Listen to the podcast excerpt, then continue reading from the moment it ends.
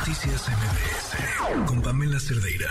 Y les decía que luego las buenas noticias son difíciles de encontrar o que pareciera que ponemos más atención en, en las malas, pero, pero las hay.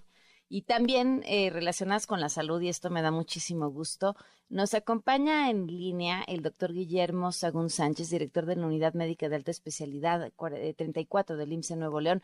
Gracias por acompañarnos, doctor. Muy buenas noches. Buenas noches, Pamela. Gracias por recibirnos. Bueno, hicieron una hazaña impresionante, la primera y única institución pública en realizar un primer trasplante bipulmonar en su historia. Cuéntenos de qué se trata y, qué hay detrás de este, este trasplante.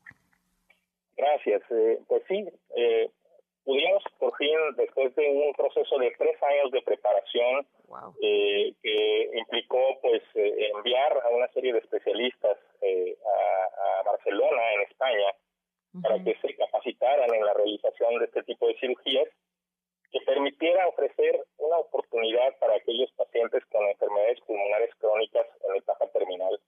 Suelen ser pacientes eh, que ya debido a la enfermedad pulmonar eh, tienen ciertas restricciones en su actividad y dependen de oxígeno. Eh, estos son los que se vuelven candidatos a un trasplante de pulmón cuando ya el tratamiento médico no puede ayudarles mayormente y tienen unas posibilidades de vida limitadas. Eh, pues eh, ese Después de, tres años se logró en este año, en mayo, el licenciamiento por parte de la, de la COGEPRIS para poder realizar estos procedimientos.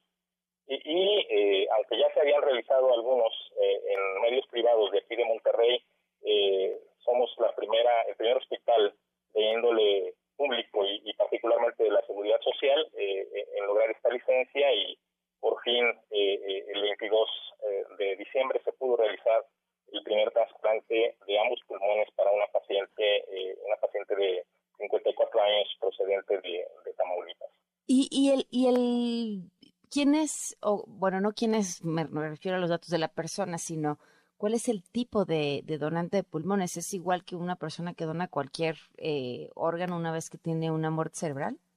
E, es eh, como, un paciente que, bueno, de hecho este paciente en particular fue un paciente que después de un accidente tuvo muerte cerebral efectivamente, eh, se encontraba en un hospital de aquí de la localidad, en el hospital universitario. Eh, este paciente, gracias a la generosidad de sus familiares, eh, fue donador multiorgánico. De hecho, tomamos ambos pulmones y también el corazón, porque ese mismo día, de manera simultánea, realizamos también un trasplante de corazón a un jovencito de 19 años, aquí mismo en la unidad la recuperación de esta lo que se requiere es que el paciente sea un paciente que tenga esos órganos o los órganos que se van a tomar que estén sanos o en condiciones de ser eh, tomados para un injerto en otra persona que los necesita. Claro, ¿y la paciente que recibió los dos pulmones cómo está?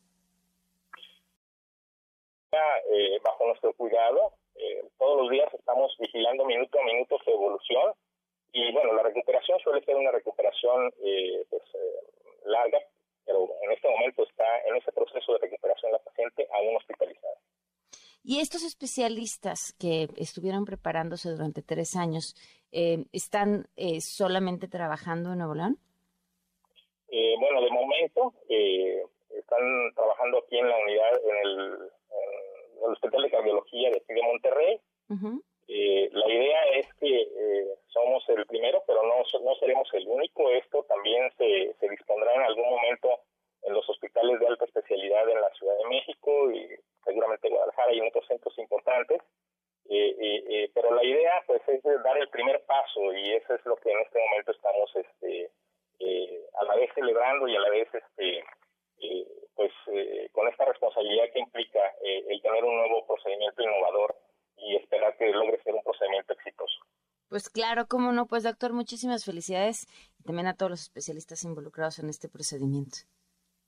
Y quiero, también si me lo permite, quiero este, aprovechar eh, la oportunidad para agradecer al maestro Zoe Robledo, director general, quien gracias a sin, cuya ayuda la cuestión del licenciamiento no se hubiera podido agilizar, a, todo el equipo de trabajo que está poniendo la vida en llevar adelante eh, el procedimiento y especialmente a los familiares del paciente donante que tuvieron esta, esta acción generosa de brindar estos órganos y, invitar a la gente para que eh, nos convirtamos en donadores y que demos vida después de la vida, eh, ayudando a la gente cuando, cuando ya no necesitamos nuestros órganos.